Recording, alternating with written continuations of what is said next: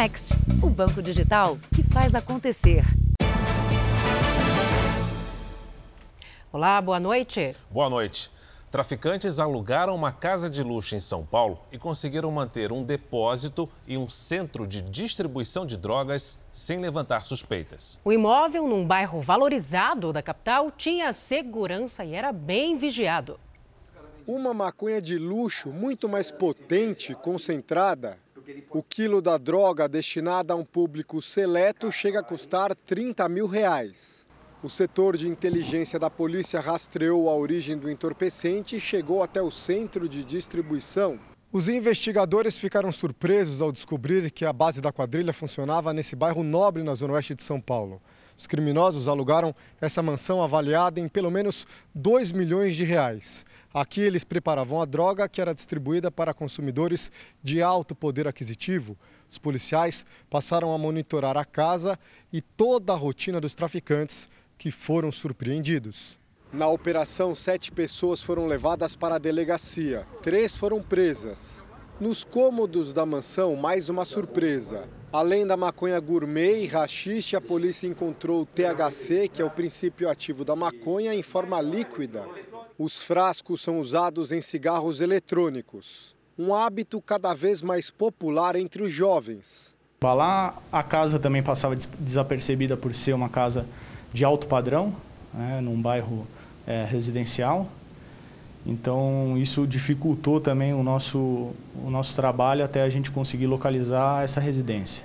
Segundo a investigação, a droga era enviada pelo correio, sempre embalada a vácuo para disfarçar o cheiro. Com os traficantes havia 14 mil reais. Cadernos, computadores e celulares também vão para a perícia. A ideia é descobrir mais detalhes sobre o esquema de fornecimento e distribuição altamente lucrativo. Veja agora outros destaques do dia. Gasolina sobe quase 40% em um ano e o preço do botijão de gás chega a 120 reais. Apenas três barragens de rejeitos foram esvaziadas em Minas Gerais. Prazo termina em fevereiro. Imagens mostram que o homem morto por reclamar do preço da carne não reagiu às agressões. Apagão deixa o Líbano às escuras. Energia só deve voltar segunda-feira. Como as mudanças climáticas ameaçam os recifes de coral no mundo.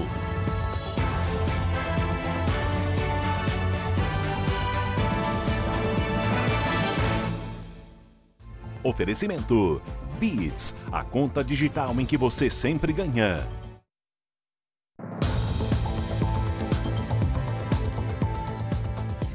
Uma ação conjunta das polícias do Rio de Janeiro e de Minas Gerais prendeu um acusado de feminicídio que estava foragido há uma semana. O homem de 37 anos é suspeito de matar a ex-mulher na frente da filha do casal. Uma semana depois do crime, os quatro filhos de Francisca Elizabeth estão morando com uma tia, longe da casa onde a mãe foi morta. Não consigo nem entrar na casa.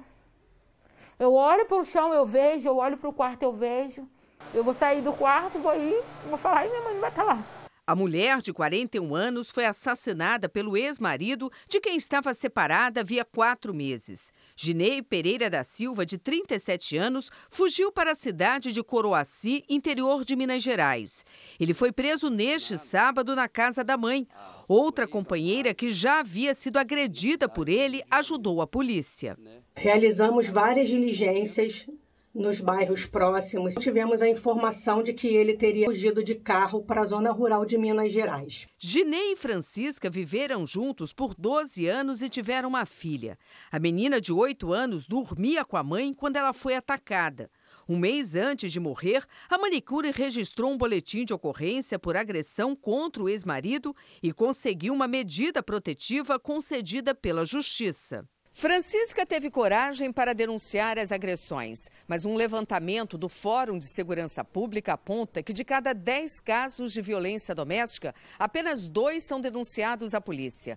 O estudo revela ainda que as agressões ocorrem dentro de casa, cometidas na maioria das vezes por namorados, maridos ou ex-companheiros das vítimas. A família não superou o trauma de ter perdido Francisca de forma tão violenta, mas acredita que a prisão do ex-companheiro dela é o primeiro passo para recomeçar. Vamos viver. Era tudo que a minha irmã queria, que eu tomasse conta delas. A gente vai recomeçar porque de lá de cima ela está dando força para gente.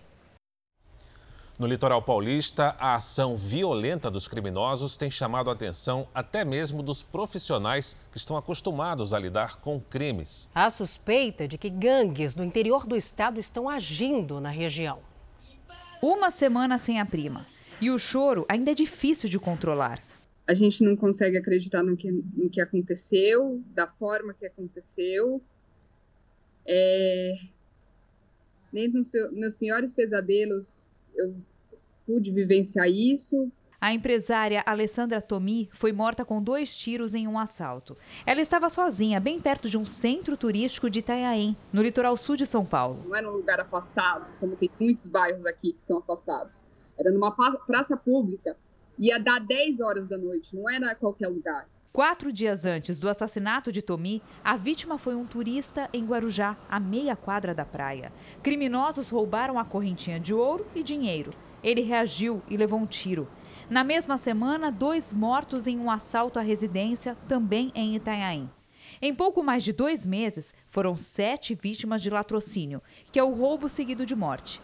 No mesmo período do ano passado, foram três. A forma violenta como ocorreram os crimes agora assustou até quem está acostumado a combatê-los. Chamou a atenção muito da polícia, nós estamos empenhados no esclarecimento desses casos pela violência revelada por parte dos autores. Tiro na cabeça, então uma violência que a gente diz extremada. Oito suspeitos de participação nesses latrocínios já foram presos ou apreendidos no caso de menores. Todos os crimes já têm pelo menos um assaltante identificado. Alguns não são do litoral, o que leva a polícia a acreditar que gangues do interior do estado estão agindo aqui na região. A maioria dos envolvidos é investigada por cometer outros crimes. São 10 bandidos. Desses 10 bandidos, oito deles já haviam sido presos pela Polícia Militar por crimes gravíssimos, como tráfico de drogas e roubo estão aí delinquindo novamente. Nesse feriadão prolongado, são esperados mais de um milhão de turistas nas praias da Baixada Santista. A polícia promete reforço de efetivo. Agora, outro caso chocante. No Rio Grande do Sul, parentes e amigos protestaram em frente ao açougue onde um vendedor ambulante foi morto depois de reclamar do preço da carne. As imagens de câmeras de segurança mostram que ele não reagiu. Foi uma manifestação pacífica que terminou em frente à Casa de Carnes, onde tudo aconteceu. Quero justiça e quero força também para conseguir passar por isso, porque está bem difícil, muito difícil. Muito difícil explicar para uma criança de 4 anos que o pai não volta, né? E ele fica perguntando. É, é a pior parte, com certeza. No dia 2 de outubro, Wagner Lovato, de 40 anos, foi até o açougue e teria reclamado do preço da carne. O gerente chamou um homem que estava no local e eles discutiram com o ambulante. As agressões logo começaram. Sem reagir, Wagner levou um soco e não conseguiu escapar do segundo golpe. E já desacordado, ainda levou um pisão no rosto. É muito triste ver as imagens e ver como foi. Um cara que nunca brigou, nunca foi de confusão, sempre foi. Pelo contrário, era aquela pessoa que aparta a briga para que não aconteça, né? E foi feito um ato tão cruel com ele, né? Uma covardia. Segundo a Polícia Civil, não há indícios de que Wagner já tivesse algum desentendimento com o gerente antes da discussão no dia do crime. Os dois homens que participaram da agressão estão presos e vão responder por homicídio. Wagner era casado e tinha três filhos, um deles de apenas dois meses. O açougue, que fica em Alvorada, na região metropolitana de Porto Alegre, está fechado. Diversos cartazes pedindo justiça foram colados nas portas do local. No estado do Pará, onde 400 mil famílias não têm moradia, chama a atenção o número alto de projetos habitacionais com a construção parada ou atrasada.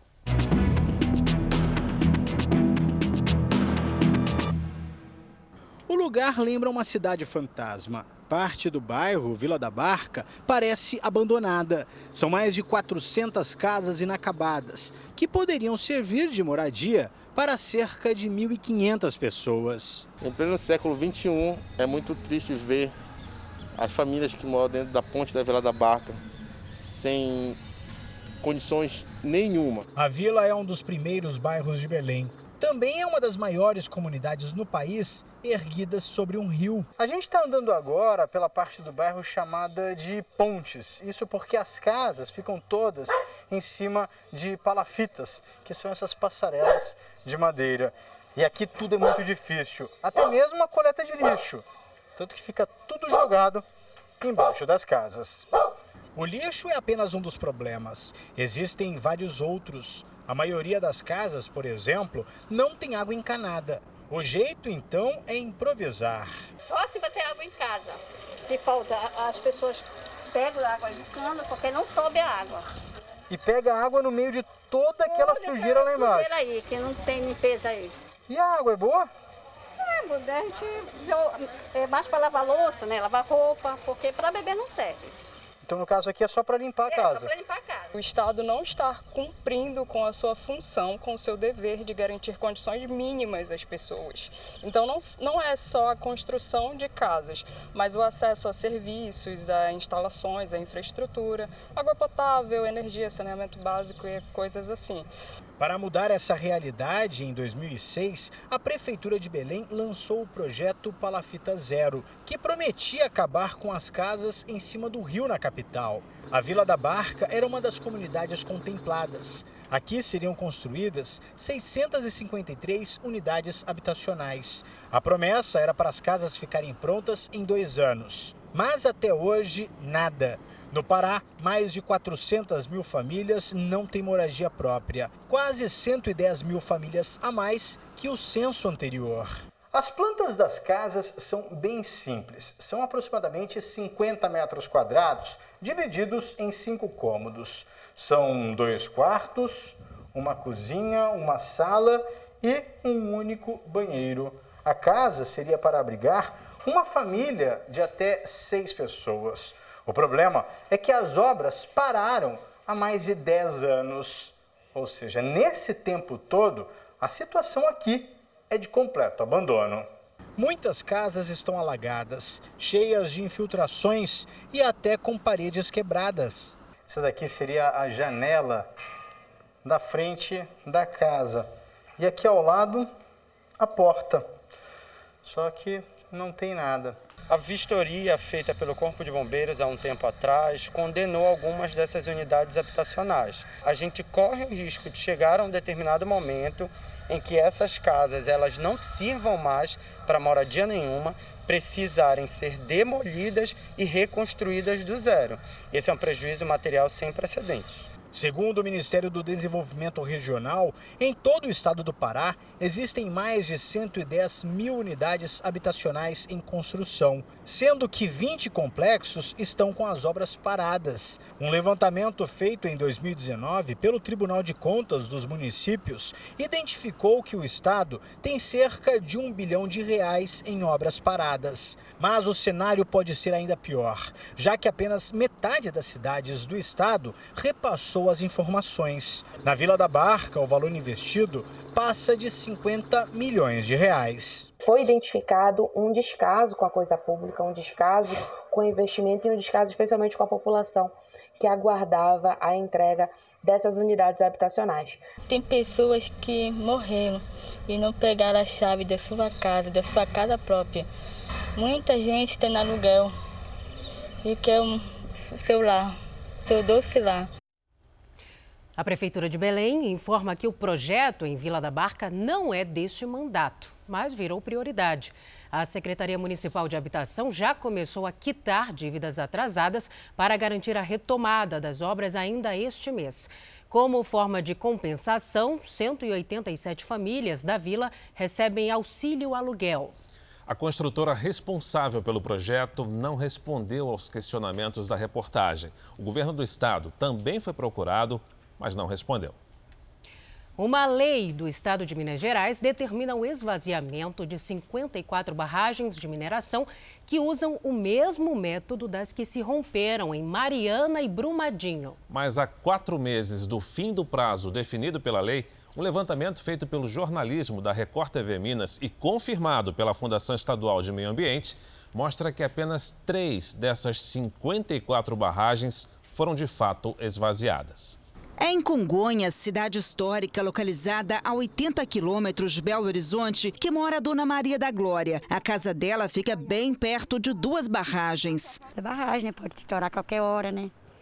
Igual teve um dia, teve um alarme falso lá, não sabe se alguém foi roubar lá, o pessoal do, do o céu pegou, chorando, gritando no meio da rua fora, criança, porque acharam que era a barragem que estava rompendo. A barragem B4 está sem água aparente pela falta de chuva, mas é uma das maiores em área urbana no Brasil. Foi construída com o método amontante, considerado menos seguro, porque usa o próprio rejeito de minério na barreira de contenção. Neste tipo de estrutura, quando a barragem fica cheia, o dique pode ser ampliado para cima, em forma de platôs, como degraus. As barragens que se romperam em Mariana em 2015 2015 e em Brumadinho, em 2019, usavam esse método. Depois do último desastre, o governo de Minas criou uma lei com regras mais rígidas para o setor de mineração. A lei ficou conhecida como Mar de Lama Nunca Mais. Ela estipula como prazo final o mês de fevereiro do ano que vem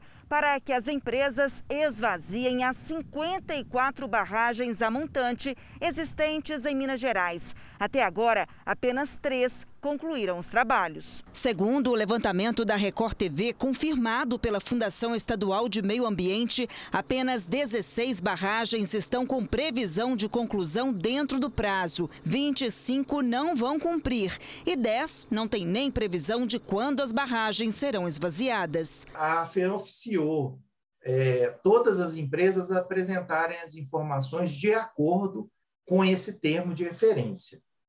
E aí, é, algumas empresas conseguiram atender o termo de referência, e a gente tem outras empresas que, em função de critérios, é, até de questões, em muitos casos, de acionamento de nível de emergência, não conseguem acessar a estrutura e fazer os projetos completos e aí determinar um cronograma de desativação. Segundo a Agência Nacional de Mineração, no Brasil existem outras 21 barragens a montante fora de Minas Gerais, nenhuma com risco de rompimento. O Instituto Brasileiro de Mineração alega que o período de três anos para desativar as barragens a montante em Minas é curto. Não é uma operação simples, ela é uma operação que tem que ser monitorada com muito cuidado e, eh, eu diria, com mais cuidado do que a própria construção da barragem. Quem mora perto das barragens vive com medo. Tem parente minhas, amiga minha, tem uma senhora que morava lá na beirada, lá perto, lá mudou para outro lugar. Muita gente está abandonando suas casas. Bem, o Ministério Público de Minas Gerais informou que acompanha a evolução das obrigações e, em caso de descumprimento dos prazos, adotará providências. A CSN, responsável pelas barragens em Congonhas, não retornou os contatos da nossa produção. A Vale reforçou o compromisso de eliminar todas as estruturas a montante no país o quanto antes. Segundo a mineradora, de 30 barragens, seis já foram esvaziadas. A Samarco informou que as obras de descaracterização da barragem e cava do Germano em Mariana estão em andamento.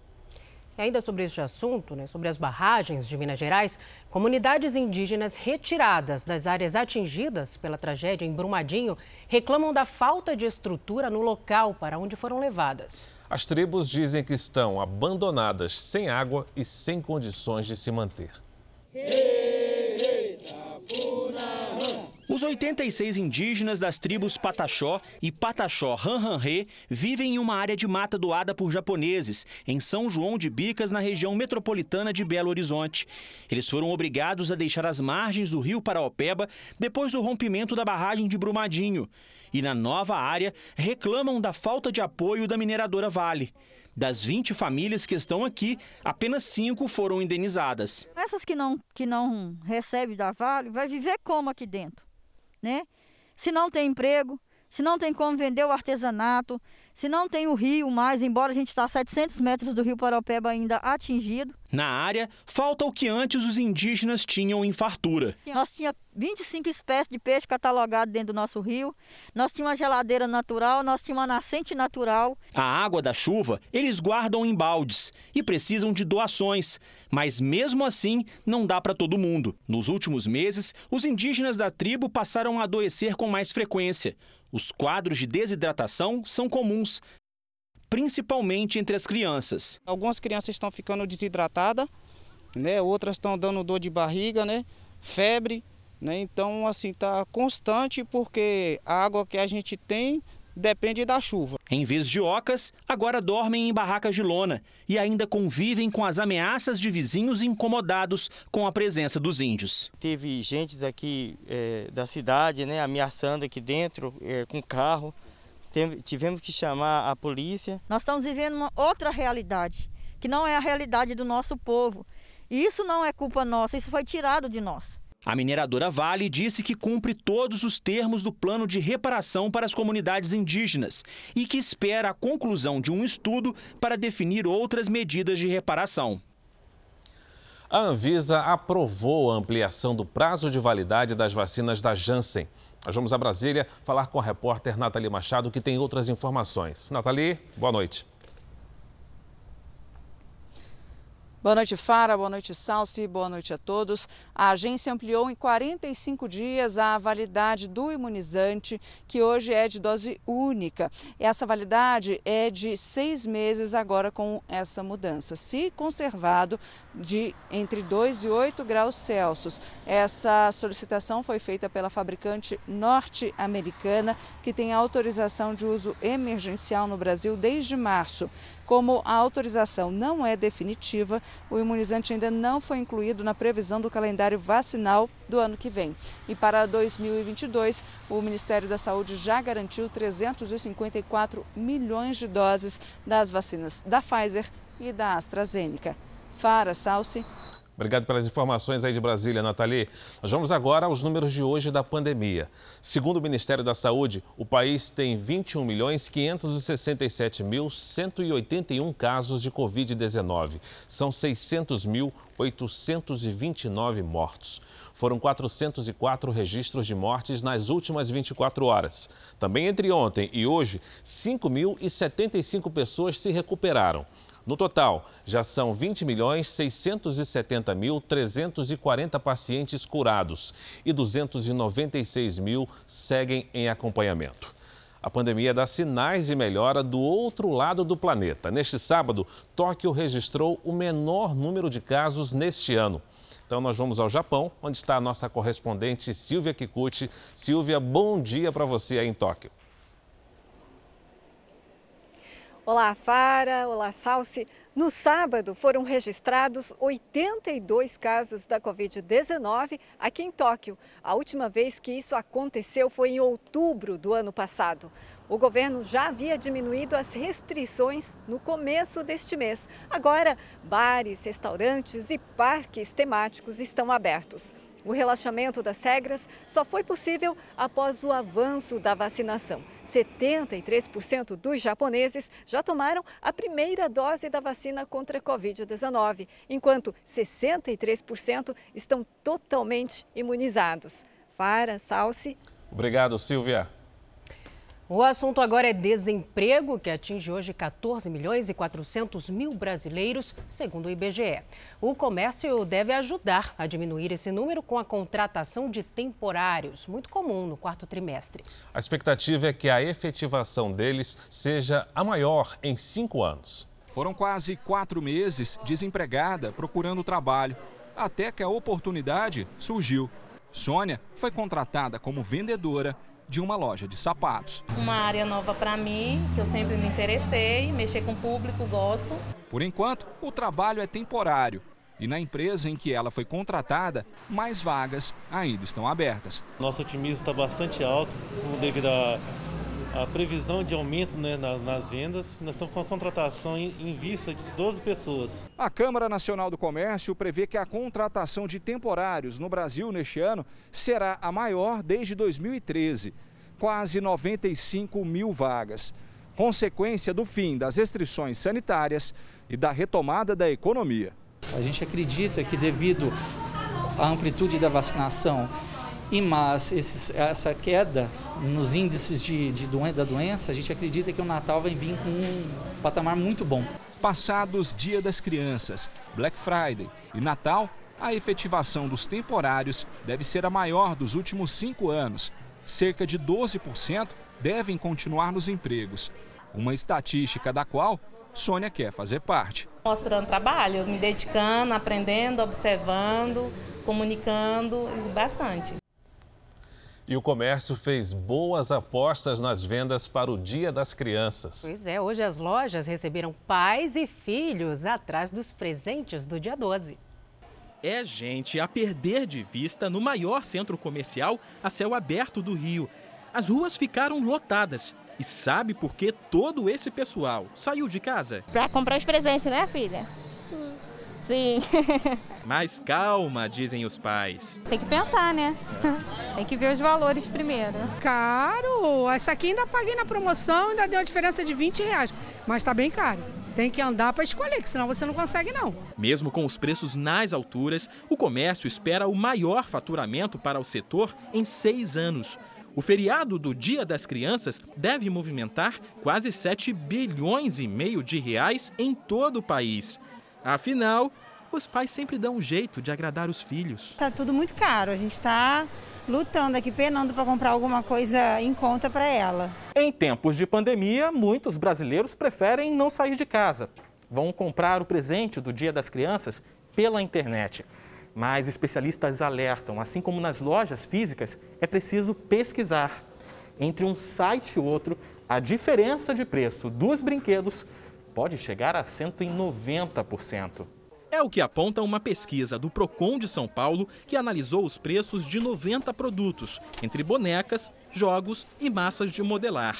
Em uma loja, um jogo de tabuleiro foi encontrado a R$ 20,70 em outro site, o mesmo item custava R$ 59,99. Por isso, o consumidor deve ficar atento. Nós vivemos é, numa economia de mercado onde os fornecedores eles são livres para atribuírem o preço que bem entenderem aos produtos. Né? O que vai, na verdade, é, controlar esses preços é a lei da oferta e da procura e a concorrência entre eles. Obviamente que um fornecedor colocar um preço muito acima, ele vai perder a clientela. E o brasileiro está de olho. Tem que ter pesquisa. Porque senão. É, é não dá. Tem que pechinchar. Nos destaques internacionais, representantes do governo americano se reuniram com integrantes do Talibã em Doha, no Catar. O encontro foi o primeiro desde a retirada das forças americanas do Afeganistão. Segundo um porta-voz, os Estados Unidos irão pressionar o Talibã a respeitar os direitos de todos os afegãos, mas principalmente das mulheres. Já o Talibã pediu que os Estados Unidos não desestabilizem o governo de Cabul. Veja a seguir: moradores de Salvador denunciam a prática da pesca com explosivos no litoral baiano. E ainda hoje, como a poluição e as mudanças climáticas ameaçam os recifes de coral em todo o mundo.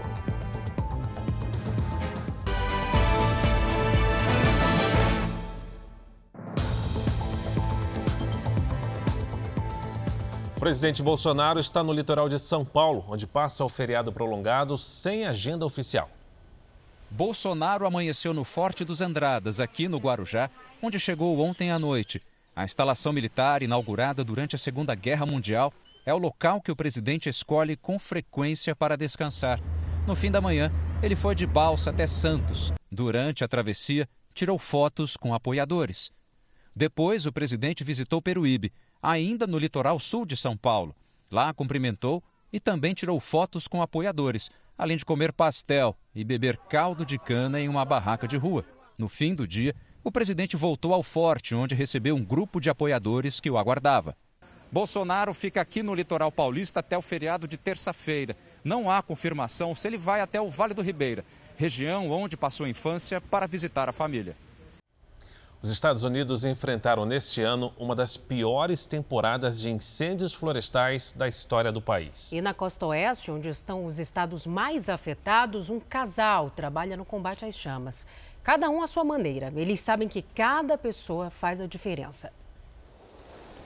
Estradas fechadas, imóveis destruídos e uma comunidade inteira devastada pelo fogo.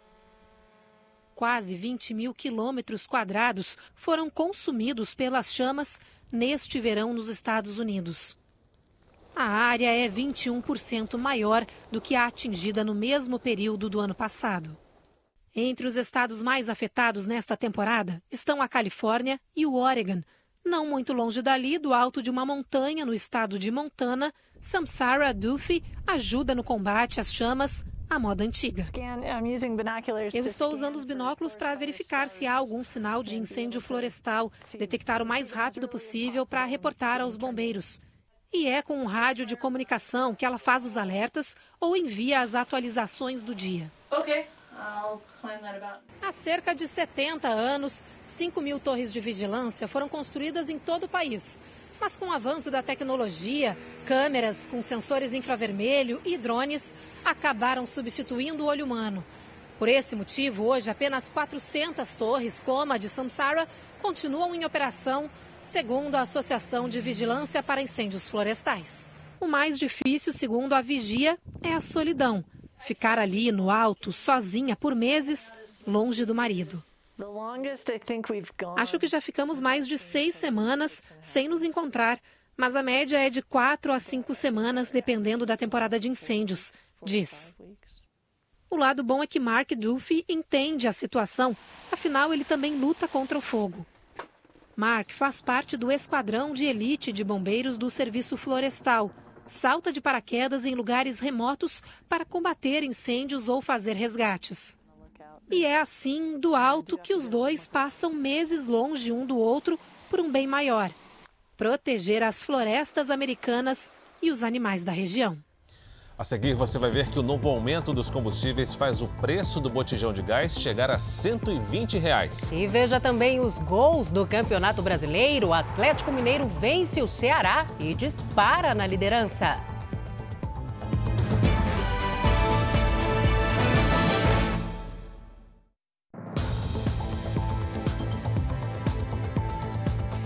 Gás de cozinha e combustíveis estão mais caros a partir de hoje. Segundo a Petrobras, a alta reflete o preço do petróleo no mercado internacional. O problema é que, para quem já vive com muito pouco, a vida fica ainda mais difícil. Angelita já pensou em cozinhar a lenha, mas desistiu com medo de provocar o um incêndio na viela. Nesta casa, são dois salários mínimos para sustentar 10 pessoas. Com o botijão custando 10% do salário, elas vivem no limite de ficar sem ter como preparar as refeições. Você já chegou a ficar sem gás aqui? Já. Fiquei três dias. Quando tem de cozinhar feijão, Angelita faz tudo de uma só vez e congela. Porque se eu for cozinhar todo dia, o gás acaba no estanquinho. Fritura nada? É, não dá para estar fazendo fritura, porque não tem condição de estar acendendo fogão por causa do gás, tá caro. E agora só um botijão para duas casas. Na distribuidora do bairro, na Vila Brasilândia, zona norte de São Paulo, faz seis meses que o movimento vem despencando. Tem carro nosso aqui que vendia 200 gás em um dia de hoje, com sábado. Só que conforme começou a ter muito aumento, não só do gás, mas de vários produtos, muitos clientes fecharam as portas, né? Hoje um, um, carro nosso normal vai vender 80, se 80 a 40, de 40 a 80 gás vai vender no máximo estourado. Para não perder clientes, o gerente decidiu que todo o estoque será vendido ao preço atual, apesar do aumento que entrou em vigor hoje. Pode levar o preço do botijão a 120 reais. Segundo a Petrobras, o preço médio da gasolina subiu 20 centavos por litro nas refinarias e o do gás teve aumento de 26 centavos por quilo. Este posto teve grande movimento hoje, antecedendo mais um repasse que será bancado pelos consumidores. Em 2016, a Petrobras adotou a política de preços de paridade de importação, a PPI, que acompanha o mercado internacional. O brasileiro ganha em reais, mas paga os combustíveis em dólar. Nos últimos 12 meses, a gasolina já subiu quase 40% e o botijão de gás 35%. O Leandro tem saudade de quando mandava encher o tanque. Ele e a família já não saem de casa tanto quanto antes. Pegava o carro para sair, para ir para restaurante, agora a gente é, procura comer em casa, é, não vamos mais fazer viagem. Espero que diminua, né? A Polícia Civil de São Paulo prendeu uma quadrilha especializada no roubo de relógios de luxo no aeroporto de Congonhas. Nas imagens de segurança que você acompanha, olha só, um casal aparenta estar esperando alguém na área de desembarque. Segundo a polícia, Ronaldo de Souza, na verdade, participava como olheiro. Ele observava os passageiros e identificava os relógios mais caros. Depois, repassava a informação para um colega que já estava esperando em uma moto na saída do aeroporto. As imagens mostram o momento em que ele é abordado pelos policiais e, ao todo, quatro pessoas foram presas. O grupo responderá por roubo e associação criminosa. A filha de um governador no Paraguai foi morta a tiros na saída de uma festa em Pedro Juan Cabaleiro, perto da fronteira com o Brasil. Hayley Caroline Acevedo, de 21 anos, era filha do governador do departamento de Amambai, região do Paraguai, próxima ao estado de Mato Grosso do Sul. Ela saía de uma festa com outros cinco amigos, entre eles dois brasileiros, quando um carro parou na frente do grupo. Mais de 100 tiros foram disparados do veículo. Quatro pessoas morreram e duas ficaram feridas. Entre os mortos está também uma brasileira de 18 anos que cursava medicina no Paraguai. A região da fronteira com o Brasil é marcada pela guerra entre facções criminosas que buscam dominar o tráfico de drogas. A falta de componentes eletrônicos para a produção de veículos novos e o aumento de mais de 20% no preço dos usados tem feito muita gente adiar a troca do carro. A decisão está aquecendo o setor de oficinas mecânicas. A procura por serviços de reparo cresceu nos últimos meses. Na oficina desta loja especializada em peças de automóveis na região metropolitana de São Paulo não tem faltado serviço.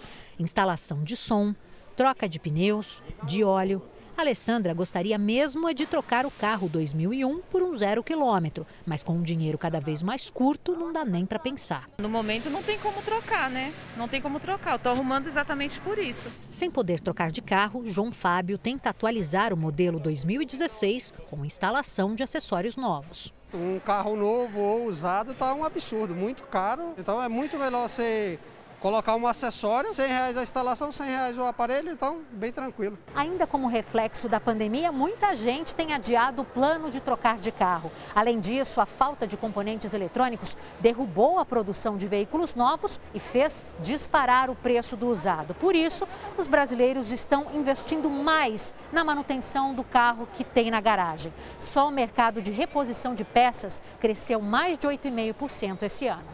Ainda assim, as oficinas dizem que os clientes querem gastar pouco e só fazem os reparos indispensáveis. O consumidor não tem mais o hábito de fazer a manutenção preventiva e acaba fazendo a corretiva. Ela é muito mais cara que a preventiva. O ticket médio anual hoje de um automóvel ele vai gerar em torno de 700 reais. Eu trabalho com mecânica, né? Veio bastante serviço. O preço do carro também está muito alto, né? Então compensa arrumar o que tem. Tá tudo muito caro, né? E olha, a gente já viu nesta edição do Jornal da Record que o gás de cozinha e os combustíveis sofreram mais um reajuste que já está em vigor. E em Brasília, o governo tenta simplificar a tributação para diminuir os preços. O governo federal defende que seja alterada a forma de cobrança pelos estados do ICMS para diminuir os impactos dos constantes aumentos de preços dos combustíveis praticados pela Petrobras. O presidente Jair Bolsonaro tem tentado unir forças com o presidente da Câmara, Arthur Lira, para aprovar o projeto de lei que cria um ICMS fixo para os combustíveis. Na última quarta-feira, a Câmara chegou a pautar o assunto, mas ficou apenas na discussão. A previsão é votar a proposta já na próxima semana. Lira propôs a lideranças partidárias que a cobrança do ICMS sobre os combustíveis tenha como base o valor médio do produto nos dois anos anteriores. Hoje, o tributo cobrado pelos estados leva em consideração o valor dos últimos 15 dias. Se o projeto for aprovado, a medida permitirá a redução imediata do preço da gasolina em 8%, do etanol em 7% e do diesel em 3,7%. Este especialista em direito tributário explica que a tributação fixa para o ICMS criará dificuldades para os estados. Isoladamente, ela não é suficiente porque o ICMS incidente sobre combustíveis, lubrificantes, derivados de petróleo, junto com o ICMS incidente sobre energia elétrica e comunicações, é a principal fonte de receita dos estados e do Distrito Federal em termos de ICMS. A questão toda é saber se os estados e o Distrito Federal vão conseguir se sustentar somente com a definição de, uma, de um valor fixo, módico, razoável para esse tributo. Hoje, os impostos formam até 45% do valor do combustível, entre eles o ICMS. O tributo tem valores diferentes nos 26 estados e no Distrito Federal. Entre os estados com as maiores tributações estão o Rio de Janeiro, Minas Gerais, Rio Grande do Sul, Paraná e Pernambuco. A proposta é criar uma alíquota única para todo o país e que o ICMS seja cobrado do importador ou do produtor do combustível, para evitar sonegação. Para o autor do projeto, com a alíquota fixa, a tendência é que o preço dos combustíveis fique mais estável, mesmo com as oscilações do mercado internacional. Este professor de economia vai além e explica que a alta dos preços tem uma relação direta com a instabilidade do câmbio. Temos observado um aumento considerável do petróleo nos mercados internacionais e é natural que a política de preço da Petrobras ocasione uma, um repasse para os consumidores. É, um problema maior que temos observado é exatamente a instabilidade do câmbio, é, que tem feito com que uma, um, um controle maior desse preço do petróleo em dólares não seja observado em reais. Ainda em Brasília, o ministro do Supremo Tribunal Federal, Dias Toffoli, arquivou dois pedidos de investigação contra o ministro da Economia, Paulo Guedes, no caso da empresa mantida em um paraíso fiscal. Um dos pedidos atingia também o presidente do Banco Central, Roberto Campos Neto. Toffoli não analisou o mérito da questão, ou seja, ele não se posicionou sobre as suspeitas. O argumento é técnico. Para o ministro do Supremo, pedidos de investigação contra autoridades que possuem foro privilegiado devem partir da Procuradoria-Geral da República. Vamos ver como está o andamento da vacinação em todo o país. Nas últimas 24 horas, somadas as aplicações da primeira, segunda e terceira doses, mais de 805 mil pessoas receberam a vacina contra o coronavírus. Hoje, o Brasil tem mais de 149 milhões de vacinados, isso com a primeira dose. E mais de 98 milhões 869 mil pessoas completaram a imunização. Na Bahia, mais de 10 milhões de pessoas tomaram a primeira dose contra a Covid-19 e isso representa 67% da população. Em Minas Gerais, 70,47% dos moradores estão com a primeira dose do imunizante em dia. São mais de 15 milhões de pessoas. Já em Santa Catarina, a primeira etapa da vacinação está concluída para mais de 5 milhões 278 mil pessoas, ou seja, quase 72% da população. E em São Paulo, 79,62% dos moradores completaram o primeiro ciclo da vacinação. Isso representa mais de 37 milhões de pessoas. E no portal r7.com você pode acompanhar a situação de todos os estados brasileiros no nosso mapa interativo. A polícia italiana entrou em confronto com manifestantes que protestavam contra a exigência obrigatória de comprovantes de vacinação em ambientes fechados. Pelo menos 10 mil pessoas participaram desse ato aí em Roma. A confusão foi maior quando manifestantes tentaram invadir o gabinete do primeiro-ministro. Houve confronto e a polícia precisou usar bombas de gás e canhões de água para dispersar a multidão. Agora vamos ver uma notícia que está em destaque no portal R7. Neste sábado, o operador nacional do sistema elétrico está prevendo chuva acima da média nos reservatórios do sul e do sudeste do Brasil. Os níveis dos reservatórios já apresentam sinais de recuperação, isso é bom em relação ao início do mês. Para ler esta e outras notícias, aponte a câmera do seu celular para o QR Code que aparece aí na tela da sua TV ou acesse r7.com. Mesmo sabendo que a pesca com bomba é um crime ambiental, alguns pescadores continuam realizando essa prática. Indignados, os moradores de Salvador gravaram vídeos denunciando a atividade ilegal. As imagens foram feitas em um dos cartões postais da capital baiana. Revoltado, um pescador mostra centenas de peixes mortos flutuando. Eu não estou na ilha, não, estou na ribeira. Onde você olhar é peixe morto de bomba. Indignado eu estou, mas eu entrego tudo na mão de Deus. Neste outro vídeo, um morador flagra de longe o momento das explosões. Brincadeira, ah, foram cinco hoje de manhã aqui. Apesar de ser proibida, a prática é comum na Baía de Todos os Santos. A coisa já foi pior. Hoje a coisa está mais tranquila porque os governantes, a polícia e outros órgãos, meio ambiente, têm feito um trabalho de fiscalização intensa. Além dos danos ambientais, as explosões perto da costa também atingem os imóveis. Esta moradora da Cidade Baixa, que prefere não se identificar, mostra a casa com rachaduras. Essa da janela mesmo é rachadura recente? É recente. Lá atrás também de uma terra recente. Ali que é mais velha, está subindo um muro como ele mostria. Segundo o IBAMA, a fiscalização é de responsabilidade das autoridades estaduais. A pesca com bomba é um crime ambiental com pena prevista de 1 a 5 anos de prisão, além de multa que pode chegar a 100 mil reais a depender dos danos. Nos últimos dois anos, foram quase 300 denúncias de pesca predatória na Baía de Todos os Santos. Segundo a Polícia Ambiental, as fiscalizações são frequentes. O explosivo ele não faz uma um prejuízo apenas nos peixes, né? Todo o ecossistema, algas marinhas, corais e tudo aquilo ambiente que é favorável à reprodução do peixe, ele é danificado. E como mostramos há pouco, dados do Operador Nacional do Sistema Elétrico prevêem chuva acima da média nos reservatórios das regiões Sul, Sudeste e Centro-Oeste para este mês. Mas vamos falar melhor sobre isso com a Lidiane Sayuri. Lid, podemos esperar uma melhora em breve? Boa noite para você. Boa noite, Salsi, Fara, para todo mundo que está em casa. Olha só, em breve, mas sem muita pressa, viu? As primeiras pancadas de chuva da primavera pouco ajudam na recuperação dos reservatórios. O solo ainda está muito seco. Para um aumento significativo no nível das águas, ele deve estar bem úmido. E para isso, só mesmo uma chuva frequente, de preferência na cabeceira dos rios. Neste domingo, a chuva forte segue sobre a região sul.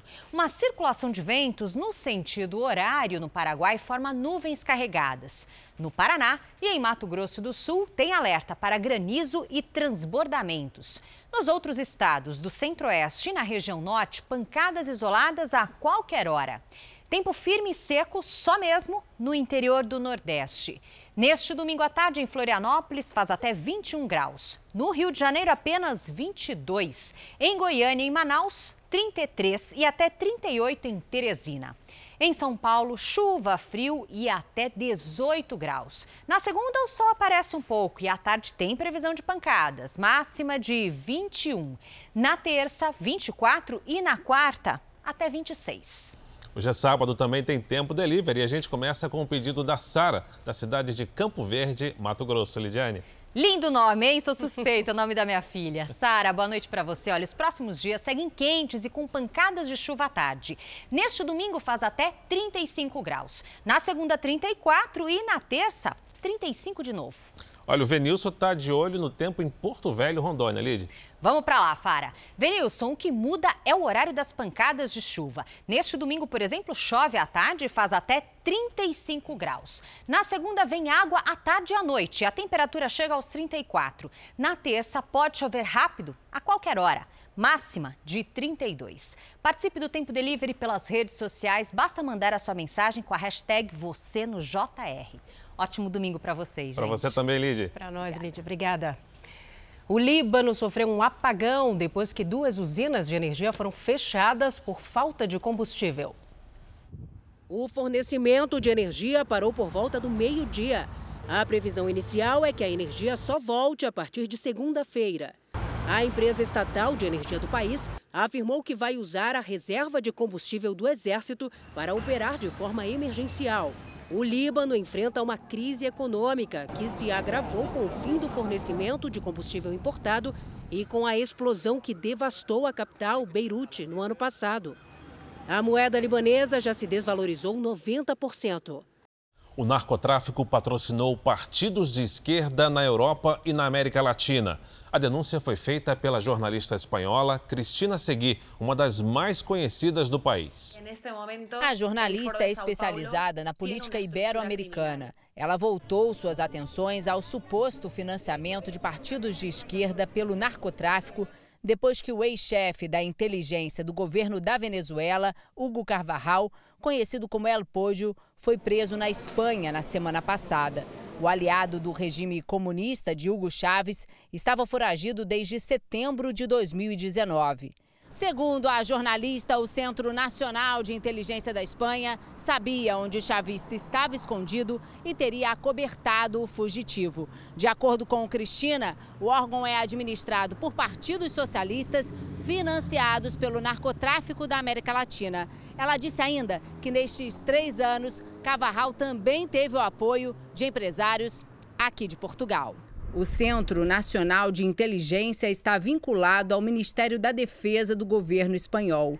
O primeiro-ministro do país é do Partido Socialista Operário Espanhol. A coligação de governo envolve também o partido chamado Podemos, da Espanha. Na fuga, El Podio também teria contado com a ajuda do Brasil. Hugo Carvajal desfruta de todo tipo de lujos em hotéis de lujo y eh, parte a Brasil en un jet privado, según mis informaciones, y entra en Brasil para realizarse unas operaciones de cirugía estética, siendo apoyado por eh, políticos y personalidades eh, lulistas de, del PT. Hugo Carvajal esteve na lista dos mais procurados dos Estados Unidos por tráfico de drogas e lavagem de dinheiro. E seria extraditado para lá, onde poderia pegar prisão perpétua. Mas a advogada dele, Maria Dolores Argeles, disse que o cliente pediu asilo à Espanha para que seja julgado no país europeu, onde a pena pode ser menor. A jornalista Cristina Segui afirmou que, assim como no caso de Carvajal da Venezuela, regimes políticos da esquerda de outros países estão ligados ao crime organizado unidos por uma organização chamada Foro de São Paulo. En este momento, el Foro de São Paulo tiene una estructura criminal. El Foro de São Paulo y todos los que están alrededor del Foro de São Paulo y que se anteponen a las ideas de libertad y a la prosperidad de las personas eh, vive de la criminalidad, del tráfico de armas, del tráfico de personas, del tráfico de droga Os integrantes do grupo compartilham segredos de Estado com os aliados. Segundo o site da organização, o grupo foi criado a partir de uma convocatória dos ex-presidentes Lula e Fidel Castro a partidos, movimentos e organizações de esquerda em julho de 1990. No total, possui 123 partidos membros em 27 países para receber e repassar dinheiro do narcotráfico para os regimes comunistas, foi criado um centro de estudos políticos e sociais em Valência, na Espanha. Em teoria, eles facturavam por supuestos trabalhos de investigação e de assessoria a estes regímenes políticos de Iberoamérica. Também se ha facturado este dinheiro a Dilma Rousseff e, e a Lula. Com a denúncia, ela espera derrubar essa rede. Eu creio que caindo o Foro de São Paulo, cai o régimen criminal em Espanha, em Europa e, por supuesto, em, em Iberoamérica. Tentamos contato com os partidos da Espanha ligados ao Centro Nacional de Inteligência do país, mas as legendas não se manifestaram sobre as denúncias. O Foro de São Paulo também não respondeu ao nosso contato. Procuramos a assessoria do ex-presidente Lula, mas não obtivemos resposta sobre as acusações feitas pela jornalista espanhola. A ex-presidente Dilma Rousseff também não respondeu a nossos contatos. A polícia do México encontrou mais de 600 imigrantes ilegais dentro de caminhões tentando chegar aos Estados Unidos. Entre eles estavam 200 crianças desacompanhadas. Os imigrantes são de países como Honduras, El Salvador e Nicarágua. Eles estavam trancados dentro dos caminhões e foram descobertos quando passaram por um posto policial. Quatro pessoas acabaram presas. Um estudo revela que 14% dos corais de todo o mundo sumiram entre 2009 e 2018. A poluição, a pesca ilegal e as mudanças climáticas estão entre os principais motivos. A situação se torna mais preocupante porque a maior parte dos seres vivos marinhos vive justamente nos recifes de coral. Cenas como essa se tornam cada vez mais raras. Corais abrigam um quarto de toda a vida marinha do planeta. Embora os recifes cubram menos de 1% do fundo do oceano, eles são extremamente importantes. Mas, segundo um relatório divulgado pela Rede Global de Monitoramento de Recifes de Coral, todo esse ecossistema está em risco. O levantamento, feito em 12 mil locais de 73 países, mostrou que 14% dos corais do mundo desapareceram entre 2009 e 2018. A poluição, a pesca predatória, o desenvolvimento costeiro e a qualidade da água tiveram grande influência nos números. Além disso, as mudanças climáticas alteraram a temperatura da água e muitos corais morreram. Apesar do cenário negativo, cientistas afirmam que muitos recifes de coral no mundo continuam resistentes e podem se reconstituir caso sejam criadas condições favoráveis. O relatório ainda dá um sinal de esperança para a saúde a longo prazo dos corais. Mas para isso, as medidas necessárias precisam ser tomadas imediatamente. O Instituto Australiano de Ciências Marinhas alerta que é preciso reduzir rapidamente as emissões globais de gases do efeito estufa e, assim, dar sobrevida ao fundo do mar. O presidente da China, Xi Jinping, afirmou que o país quer e vai conseguir se reunificar com Taiwan. A ilha é considerada uma província rebelde pelo governo chinês. Para parte da comunidade internacional, é uma nação independente. Nos últimos dias, a China enviou um número recorde de jatos militares à zona de defesa de Taiwan.